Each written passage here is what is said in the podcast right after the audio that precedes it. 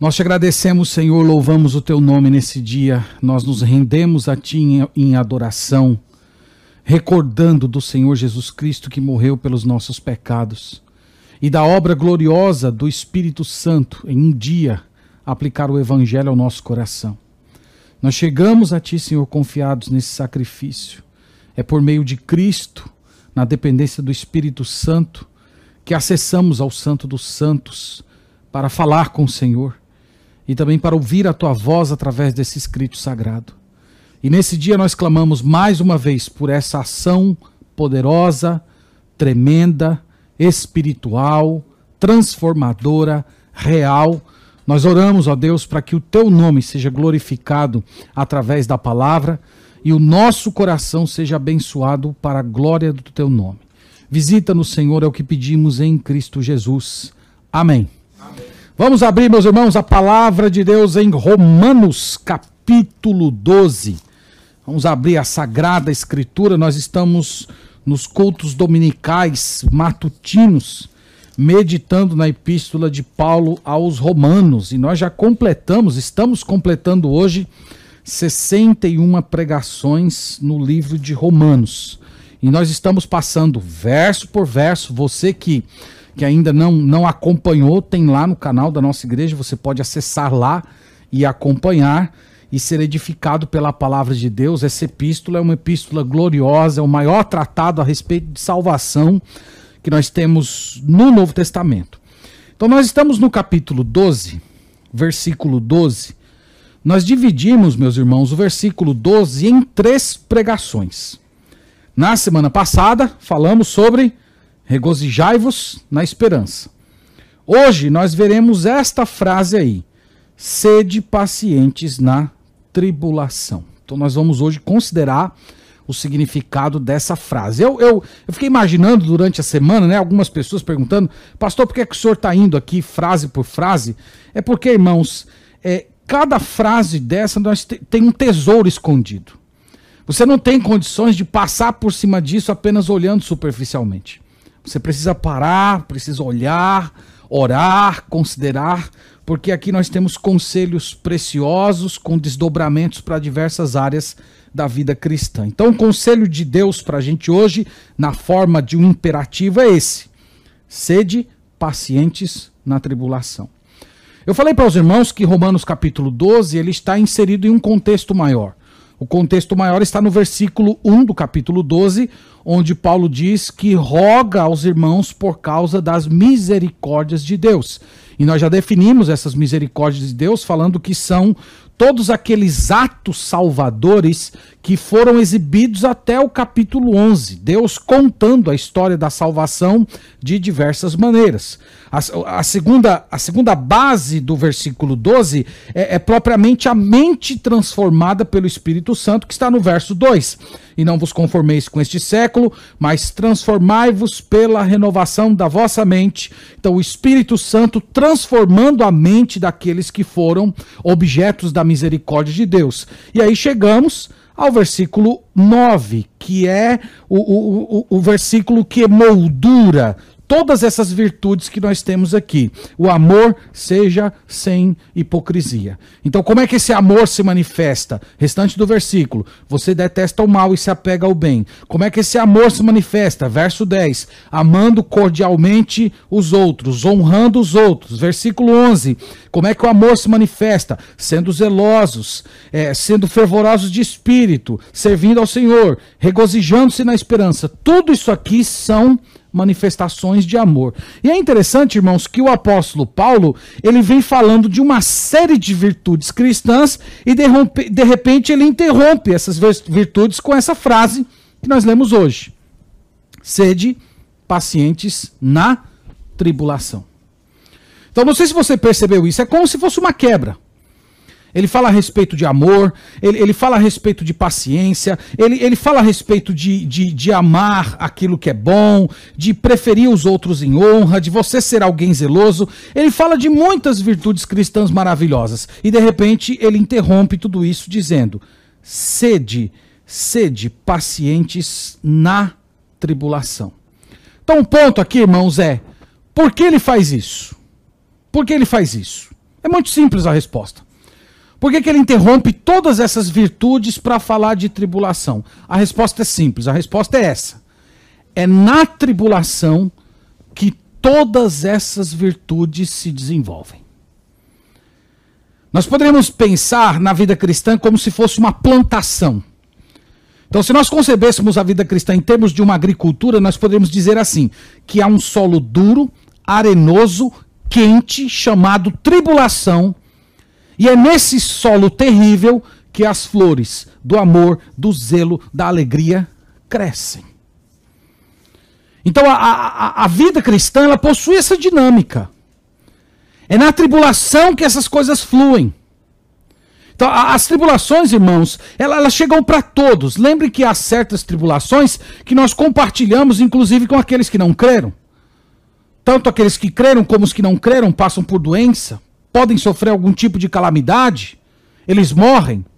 Mas há outras tribulações que são exclusivas daqueles que são de Deus. Ser perseguido por causa da sua fé, por exemplo. Então, a, a despeito do modo ou da origem, o, o ponto aqui, irmãos, é que o, o apóstolo Paulo ele está tomando a tribulação como algo certo. Ele diz: sede pacientes na tribulação. Então, ele não está falando que a tribulação é uma possibilidade. Ele está falando que a tribulação vai chegar. Que a tribulação é real. A, a tribulação é parte da nossa experiência. Se nós fôssemos dar um nome para o mundo que nós vivemos, o mundo que nós vivemos poderia ser chamado mundo de tribulação. E se, a, e se a aflição ainda não bateu a sua porta, pode ter certeza que ela vai bater, ela vai chegar. E eu penso, meus irmãos, que essa é uma das realidades de, de maior necessidade para a igreja de Cristo hoje. Se há algo que nós precisamos conceber hoje e ter muito bem resolvido na nossa mente, é, é, é isso aqui que Paulo está dizendo.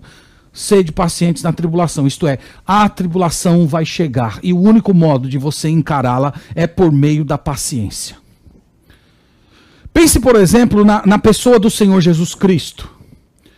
O, Senhor Jesus Cristo foi o melhor homem que esse mundo conheceu. E nenhum de nós tem o direito de passar menos aflição do que ele. Você já parou para pensar isso? Você não tem direito de ser tratado melhor do que o Senhor Jesus. Se você hoje está passando menos aflição do que Jesus, se você hoje está é, passando por, por, um momento bom na sua vida que o Senhor Jesus nunca experimentou na, na existência dele aqui, sabe de uma coisa? É por misericórdia. Você não merece a vida pacífica que tem. Você precisa pensar nisso. O Senhor Jesus Cristo, ele foi um homem de dores. Ele foi um homem de muitas aflições. Na, a própria gravidez da sua mãe Maria foi um escândalo social. Ele nasceu numa manjedoura. Desde, desde bebê ele já estava sofrendo tentativa de, de assassinato. Ele teve de fugir para o, o Egito. Ele foi perseguido a sua vida inteira, chamado de mentiroso, beberrão, de alguém que era conivente com o pecado. Ele foi acusado de rebelião e por fim foi pendurado em uma cruz. Aqui nós temos a base da vida cristã. E quando nós olhamos o restante dos relatos da vida cristã, nós percebemos que a vida, a fé cristã, ela foi cravada na tribulação. Lembra de Jesus dizendo que aqueles que querem me seguir devem carregar a sua cruz, tomar a sua cruz e me seguir. Ele dizendo que os discípulos não podem ser tratados de um modo mais digno que o seu mestre, se o mestre foi chamado de Beuzebu, de adorador de demônio ou de demônio, o que pode se esperar dos seus servos? Lembra do apóstolo Paulo exortando as igrejas em Atos e dizendo que, por meio de muitas aflições, importa herdar o reino de Deus. O apóstolo Pedro escrevendo para uma igreja que estava sofrendo uma perseguição terrível, em capítulo 4, versículo 12, e ele diz: Não estranheis o fogo ardente que surge no meio de vós. Não estranhem, é normal. Nós vivemos num mundo caído. O apóstolo Paulo, em Romanos 8, verso 23, ele diz que nós vivemos gemendo no nosso interior, aguardando a adoção de filhos. Meus irmãos, da igreja primitiva até os nossos dias, a aflição, a tribulação tem sido a porção do povo de Deus. Então você deve tomar isso como, como o ensino de Deus para você. Espere. Ela vai chegar. Paulo não falou aqui da tribulação como uma possibilidade. Ele falou dela como certa. E talvez nesse momento você poderia perguntar, ou pelo menos é uma pergunta que nós fazemos normalmente quando estamos em aflição: por que nós passamos por aflição? A Bíblia tem muitos porquês para essa pergunta. A Bíblia fala, por exemplo, do valor pedagógico da aflição, Salmo 119, verso 71. Foi bom eu ter passado pela tribulação ou pela aflição para que eu aprendesse os teus decretos. A Bíblia fala de passar por tribulação por causa de proteção. É o caso do apóstolo Paulo, 2 Coríntios capítulo 12, para que eu não me ensoberbecesse, foi-me posto um espinho na carne um mensageiro de Satanás para me esbofetear? A Bíblia fala da, da aflição, da tribulação, como um meio de disciplina. Deus nos disciplinando na sua santidade, para nos lembrar que o céu não é aqui, para criar, criar no nosso coração anseio pela volta do Senhor Jesus Cristo. Então há muitos porquês, e eu, eu queria, irmãos, apenas sinalizar dois. Há muitos outros, e você pode continuar lendo os textos, mas olha Colossenses 1, versículo 24. Irmãos, esse é um, é um versículo belíssimo. Esse aqui é um, é um versículo maravilhoso, é um, é um versículo profundo. Colossenses capítulo 1, verso 24. Colossenses capítulo 1, verso 24. Então leiamos a, a, palavra de Deus e veja que versículo maravilhoso, que, que versículo profundo nós temos aqui. Diz assim, Colossenses 1, 24. Agora me regozijo nos meus sofrimentos por vós e preencho o que resta das aflições de Cristo na minha carne, a favor do seu corpo, que é a igreja. Então, meus irmãos, a Bíblia fala claramente que o Senhor Jesus Cristo morreu e ressuscitou que ele completou a obra de salvação e ele bebeu até a última gota do cálice da ira de Deus. No entanto, veja essa frase do apóstolo Paulo, a segunda frase do verso 24 é muito significante. Ele disse: E preencho o que resta das aflições de Cristo na minha carne. É como se Paulo falasse que, embora o Senhor Jesus já padeceu todas as aflições por causa da salvação das nossas almas, ainda houvesse alguns sofrimentos que ele precisa padecer. Ainda há nos dias de hoje alguns sofrimentos, algumas tribulações que o Senhor Jesus Cristo precisa passar. E como Cristo padece essas tribulações, já que ele está ao lado de Deus, sentado na glória, ele diz: ele padece no corpo dos seus filhos. Irmãos, isso é uma coisa muito profunda. Como vai ser diferente? Como a nossa vida vai glorificar a Deus quando nós desenvolvermos esse tipo de pensamento? Em vez de você ficar com raiva, em vez de você ficar murmurando, em vez de você logo querer desistir, ficar desanimado, você olhar para si mesmo no meio de uma grande tribulação e pensar assim: o Senhor Jesus escolheu o meu corpo para completar as aflições dele. Ele está em mim. Esse sofrimento que eu estou padecendo é um sofrimento dele. Eu posso sentir na minha, na minha pele um pouco da dor que ele está padecendo nesse momento. E aquela experiência de aflição que, humanamente falando, destruiria qualquer pessoa, se torna para você uma experiência de comunhão com Cristo, uma sensação real e inigualável da presença dele na sua vida. Então pensa nisso.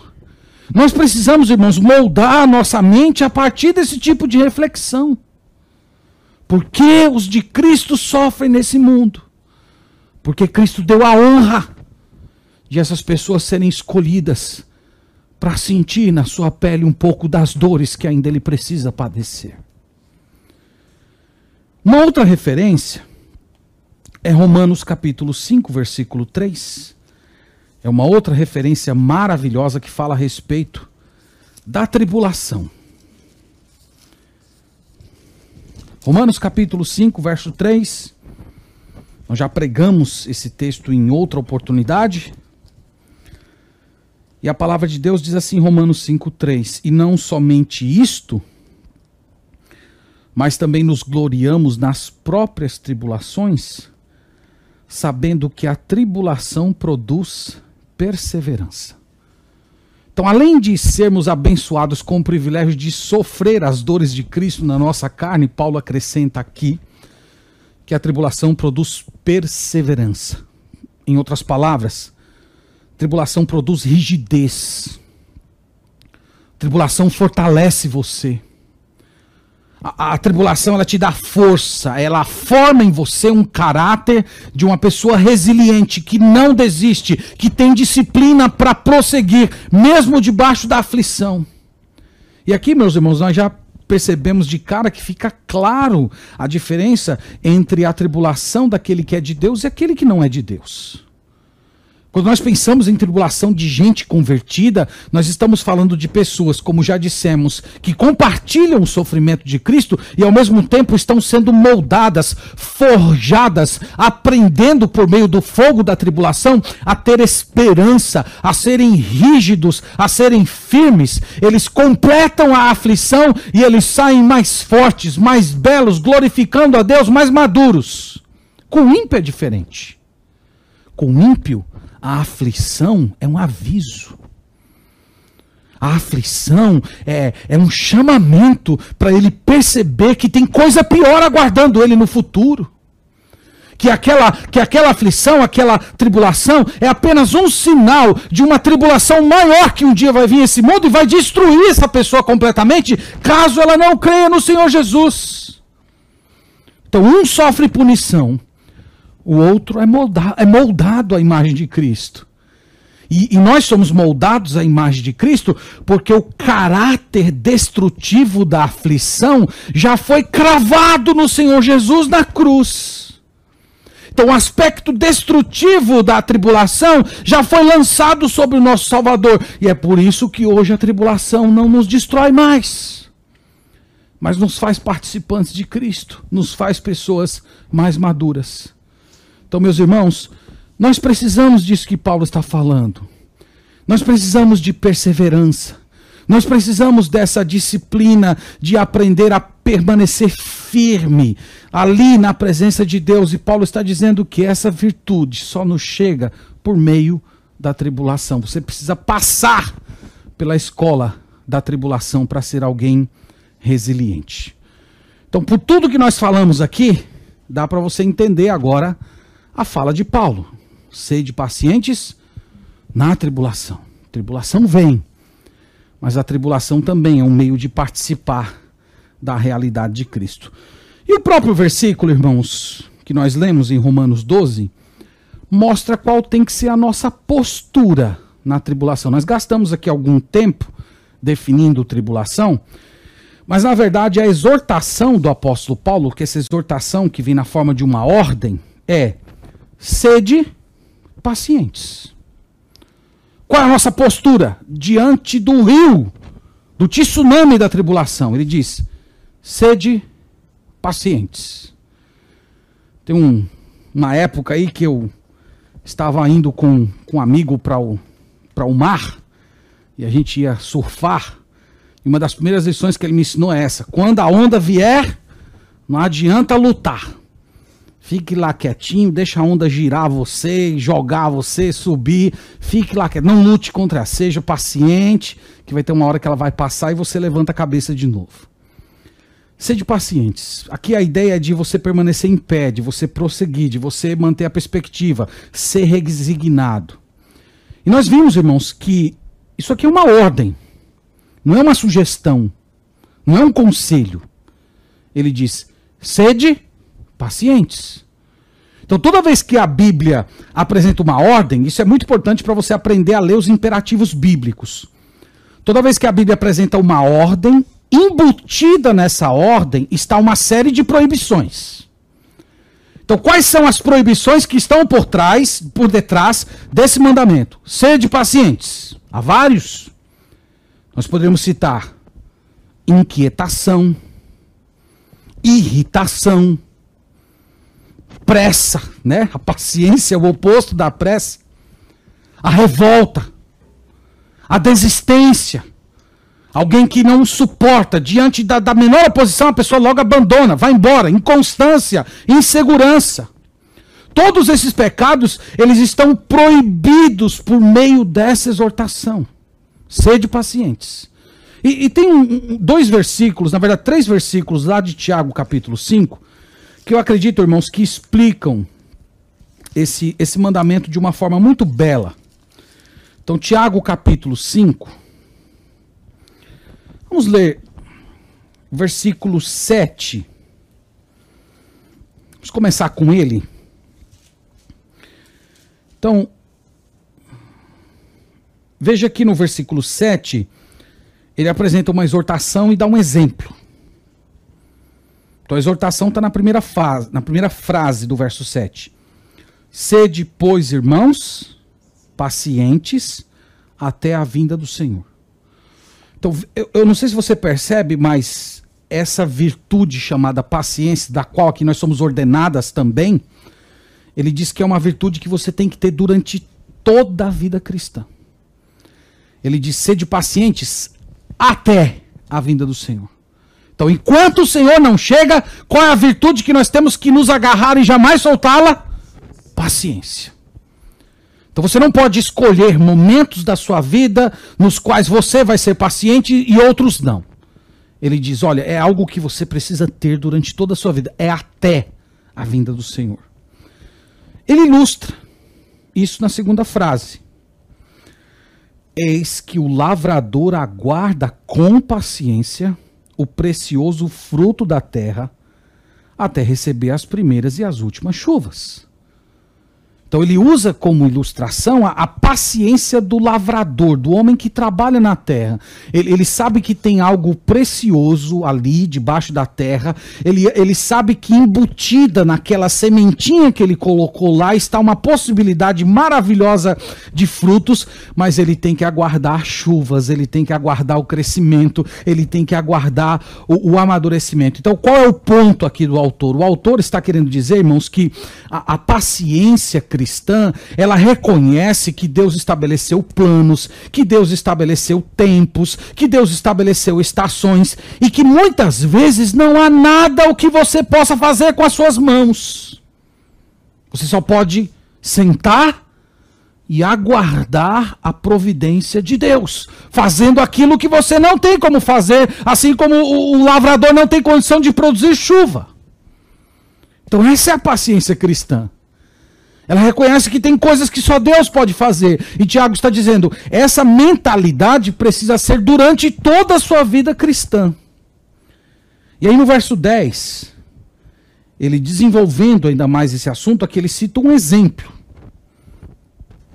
Irmãos, tomai por modelo no sofrimento e na paciência os profetas, os quais falaram em nome do Senhor. Eis que temos por felizes os que perseveraram, os que perseveraram firmes. Tendes ouvido a paciência de Jó, e vistes que no fim o Senhor lhe deu, porque o Senhor é cheio de eterna misericórdia e compassivo. Então veja como o Tiago é didático aqui, né? Ele dá um mandamento, depois ele dá uma ilustração para reforçar o mandamento do lavrador e agora ele apresenta modelos, ele apresenta exemplos. Ele fala aqui dos profetas. Os profetas foram homens pacientes. Eles viam a incredulidade do povo de Israel e eles continuavam pregando, eles não desistiam, mesmo não vendo fruto. Ele fala do, do próprio Jó, que aguardou, aguardou, aguardou no Senhor até que o Senhor Senhor o socorreu. Então, meus irmãos, é como se o autor tivesse dizendo assim: busque paciência, é, se permitindo ser inspirado pelos exemplos dos grandes homens e mulheres de Deus. Então, olhe para a Bíblia. Veja a história dos heróis da fé. Em Hebreus capítulo 6, versículo 15, o Abraão é, é, citado como exemplo de um pai da fé, de um homem de grande confiança no Senhor, que esperou contra a esperança até ter a promessa de Deus em suas mãos. Então, o Tiago traz uma exortação, uma metáfora, modelos, e ele também traz uma promessa. Versículo 8. Sede vós também pacientes e fortalecei o coração, pois a vinda do Senhor está próxima. Qual é a recompensa da paciência? É encontrar-se com Jesus. Essa é a recompensa. A virtude da paciência é uma virtude que você vai ter até Jesus Cristo chegar. Depois que Jesus Cristo chegar, você não vai precisar mais de paciência, de esperança, porque você vai ter tudo completo na sua frente. Aqui, irmãos, é como se ele estivesse fazendo um contraste, mostrando assim que o, o lavrador, ele espera com paciência e ele tem a sua recompensa. A recompensa é ver a chuva caindo, é ele colhendo os primeiros frutos. E nós também, à medida que, que cultivamos a disciplina da paciência, nós também recebemos um prêmio. E o prêmio da paciência é o próprio Jesus. Ele se encontrando conosco. Então, meus irmãos, vale a pena ser paciente nas tribulações. Vale a pena você continuar em pé quando o, o, o, as nuvens fecham sobre a sua vida, quando o rio das tribulações querem arrastar você. Vale a pena continuar, porque Jesus é a recompensa de tudo isso. E aqui nós somos conduzidos a uma, a uma questão fundamental. Eu já conversei a respeito de paciência com vários irmãos, né? De vez em quando alguém procura, pastor, eu eu sou uma pessoa meio impaciente, eu, eu sou uma pessoa que desiste com, com facilidade.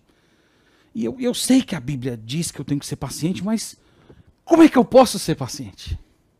Como é que eu posso ser? Talvez você está me ouvindo agora e fazendo-se essa pergunta. Ah, pastor, achei tudo lindo que o senhor falou aí, maravilhoso. Mas eu não sou assim. Eu sou impaciente. Eu, diante da menor dificuldade, eu desisto logo. Eu não tenho paciência e nem resistência para permanecer firme diante de provação. Então, como ser paciente? Bem, primeira coisa nós já dissemos, é você lembrar que não ser paciente é pecado. Se você é uma pessoa que perde paciência com facilidade, ou que é alguém que não resiste, mas que facilmente desiste, você precisa se arrepender. Porque a Bíblia coloca isso como sendo a nossa obrigação. É uma ordem de Deus para a gente. Mas eu quero indicar um caminho. Romanos capítulo 15. Eu quero te mostrar aqui o caminho da paciência. O caminho dessa resistência espiritual. Romanos capítulo 15, versículo 5. Grife aí esse versículo na sua Bíblia para você nunca mais esquecê-lo. Romanos capítulo 15, versículo 5. Mesmo apóstolo Paulo diz: Ora, o Deus da paciência e da consolação vos conceda o mesmo sentir de uns para com os outros, segundo Cristo Jesus então nós já vimos, aqui nós estamos entrando na mesma questão que falamos semana passada. Que Deus nos dá ordens impossíveis. Que a Bíblia está repleta de ordens que nós somos incapazes de cumprir. E aqui nós temos o mesmo princípio. Deus nos ordenou a sermos pacientes. Mas de acordo com o versículo 5 de Romanos capítulo 15, quem é que nos dá a paciência? É Deus. Ele é chamado aqui de o Deus da paciência. É Ele que te dá essa virtude. É Ele que forma isso. Gálatas capítulo 5, versículo 2 diz que a paciência é um dos frutos do Espírito Santo. Longanimidade. Então a paciência é dada por Deus e ela é comunicada, ela é trazida, implantada no seu coração por meio do ministério do Espírito Santo. Então, se você quer ser paciente, Se você quer ser resiliente no dia da aprovação, comece a clamar, comece a pedir, comece a buscar a plenitude do Espírito Santo, comece a clamar, dobrando seus joelhos nas portas da misericórdia, até o Senhor abrir e imprimir no seu caráter esse tipo de coisa. Meus irmãos, Deus nunca se nega a dar aos seus filhos aquilo que glorifica o nome dele. Então aqui, nós temos indicado hoje um caminho de vida cristã. Como eu disse no início, irmãos, o apóstolo Paulo falou de muita coisa maravilhosa. Ele falou de amor, detestar o mal, se apegar ao bem, amar uns aos outros, honrar, ser uma pessoa zelosa, servir ao Senhor de coração, se regozijar na esperança. Tudo isso ele falou, mas lembre-se: o terreno onde todas essas virtudes brotam não é um terreno maravilhoso, bem regado, um, um, um, um terreno sadio. Não. Todas essas coisas acontecem no terreno da tribulação. É lá. Não é no céu de rosas, mas é debaixo da aflição. E Deus quer que você viva assim. Deus quer que você assuma essa postura. Então, caminhando aqui para as nossas conclusões, irmãos, nós vamos trazer algumas palavras finais e depois orar. O que, que nós podemos depreender para a nossa vida a partir do que falamos aqui hoje?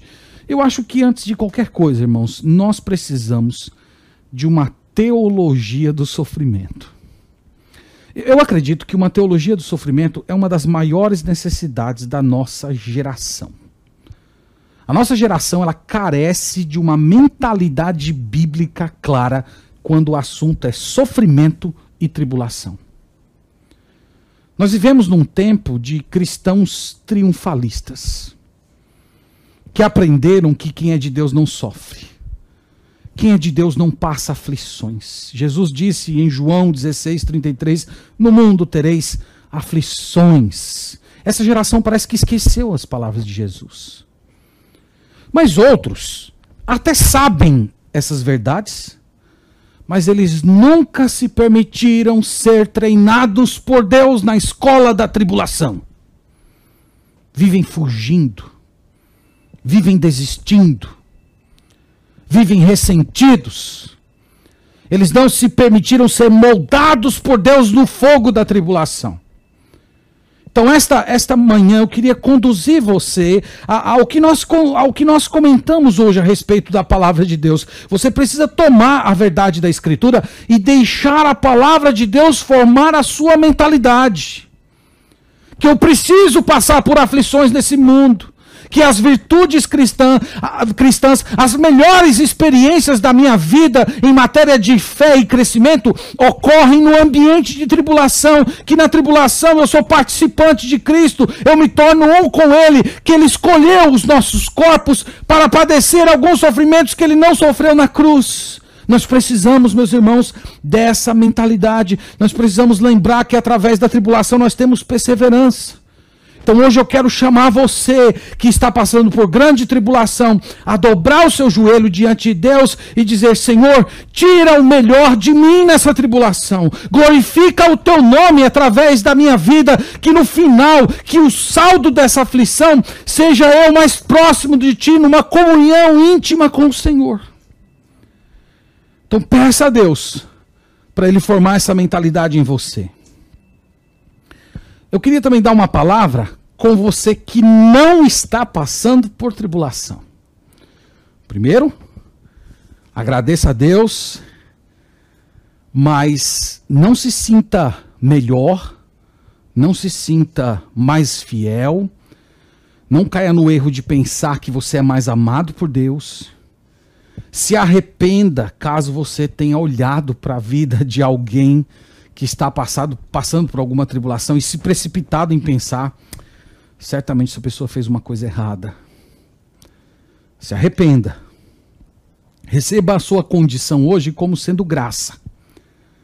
Olhe para si mesmo e diz: Eu não mereço estar nesse estado. Eu não mereço ser tratado melhor que o meu Salvador.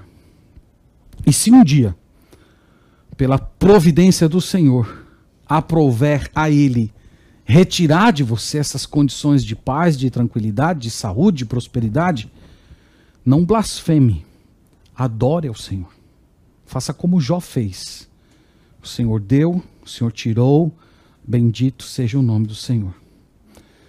E lembre-se que Deus te deu tranquilidade de vida não para você viver em si mesmado, mas para você socorrer quem está passando por tribulação. Está em Tiago capítulo 1, versículo 27. Se você olhar lá, Tiago capítulo 1, versículo 27, ele está se dirigindo aqui a, um, a uma igreja judaica muito próspera. E ele diz assim no versículo 27 do primeiro capítulo: A religião pura e sem mácula para com nosso Deus e Pai é esta: visitar os órfãos e as viúvas nas suas tribulações, e a si mesmo guardar-se incontaminado do mundo. Tá aí duas missões para você que tem sido abençoado por Deus. A primeira é você se manter puro. É você manter-se distante do mundo. É você não, não permitir que, esse, que essa bênção próspera do Senhor para a sua vida hoje faça com que você se desligue do Senhor e se torne muito mais encantado com as coisas daqui do presente.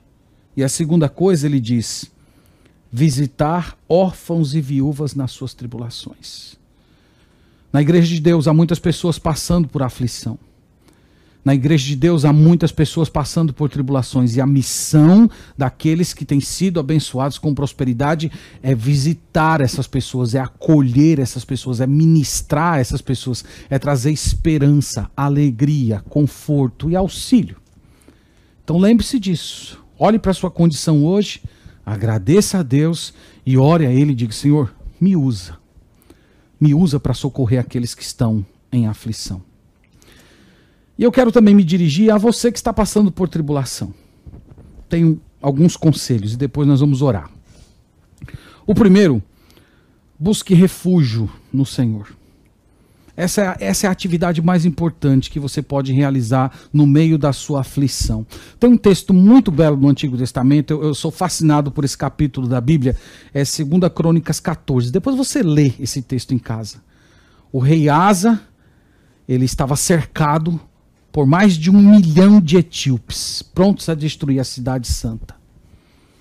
E ele levanta os seus olhos em oração ao Senhor e diz assim: Senhor, tu és o único que pode socorrer na batalha entre o forte e o fraco. Esse é o nosso Deus. Muitas vezes, irmãos, nas nossas tribulações nós nos pegaremos com esse tipo de pensamento. Eu sou o fraco da história.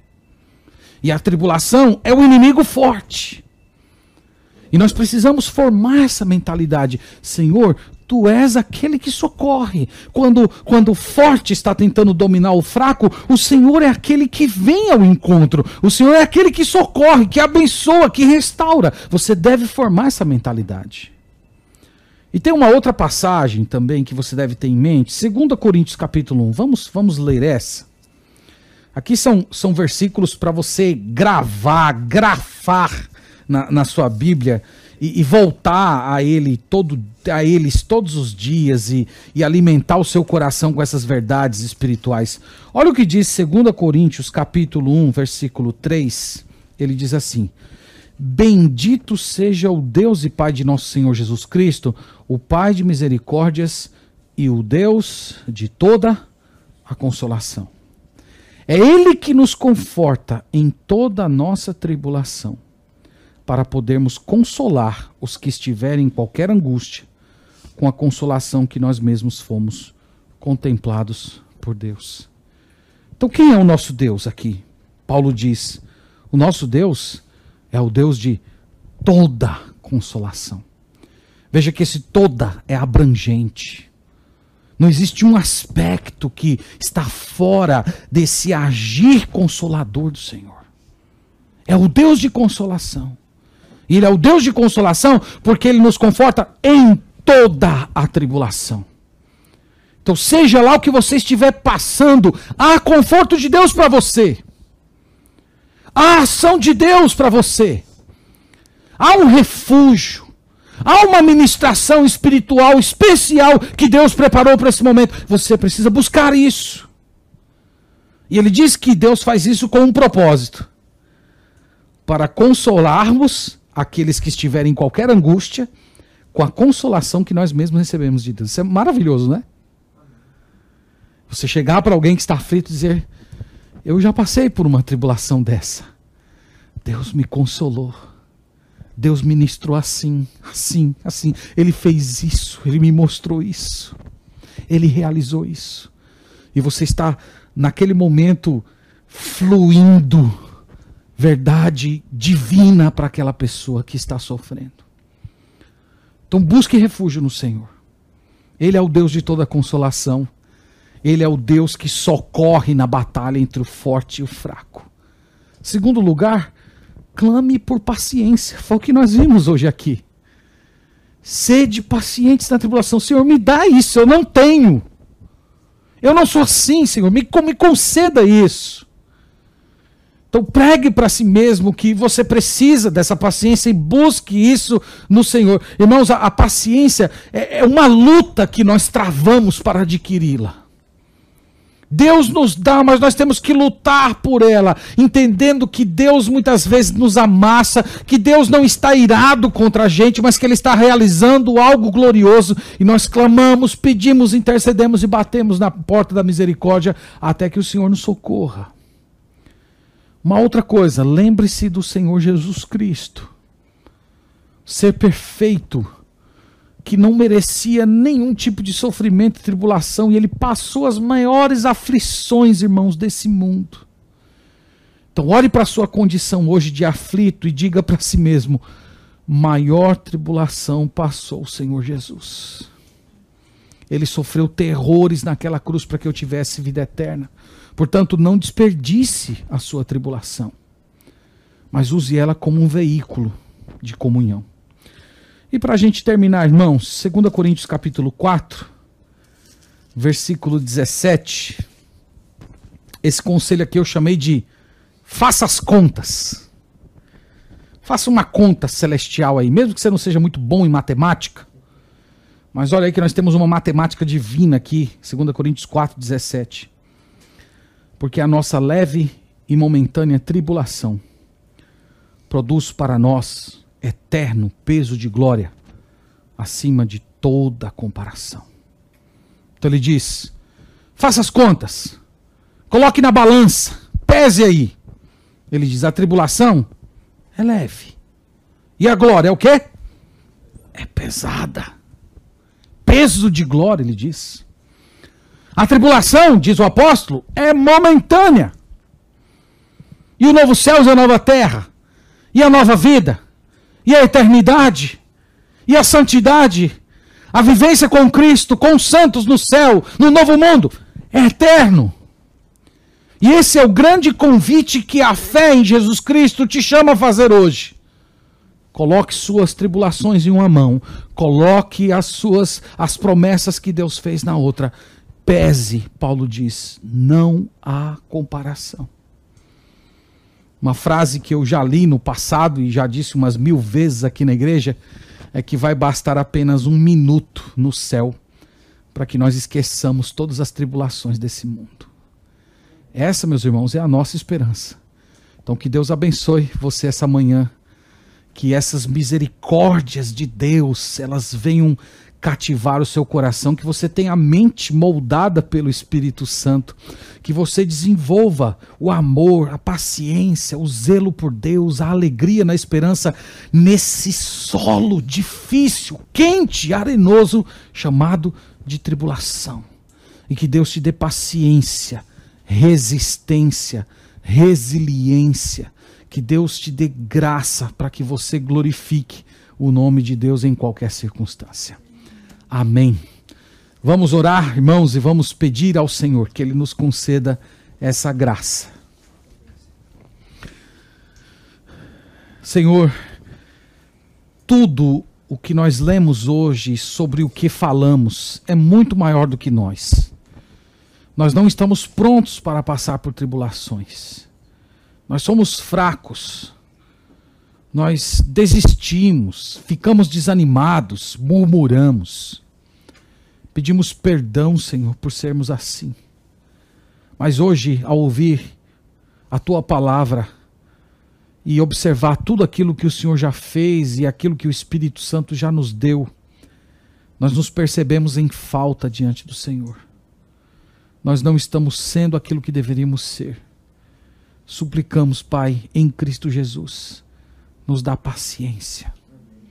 O Senhor é o Deus da paciência. Dá-nos essa essa firmeza, essa resolução de alma, essa resiliência espiritual. Que nós tenhamos paciência, assim como os profetas, os grandes homens do passado. Nos ajude, Senhor. Venha a nós e, e, e transforme o nosso coração. E permita que nesse solo terrível das tribulações nós venhamos a florescer para a glória do Senhor. Obrigado porque em Cristo Jesus o Senhor já nos fez herdeiros de todas essas realidades. Eu oro, Senhor, pelas pessoas que estão passando por aflição. Eu oro para que elas sintam o consolo espiritual que só o Senhor pode dar. Que elas sejam socorridas por Ti na batalha entre o fraco e o forte. Eu oro também, Senhor, por aquelas pessoas que não têm tido uma mentalidade bíblica ao pensar em aflição. Que acreditam que a aflição é, é, parte do teu desagrado, que a aflição é simplesmente ação demoníaca e que elas ainda não foram capazes de perceber essa glória majestosa do Senhor Jesus Cristo completando os seus sofrimentos por meio da nossa carne. Faz com que essas pessoas abram a mente para entender a tua palavra. E a partir de então, elas sejam capazes, à semelhança do apóstolo Paulo, a se gloriarem nas aflições. Forma em nós, Senhor, essa mentalidade. Muito obrigado por essa manhã. Nos abençoa no nome de Jesus. Amém.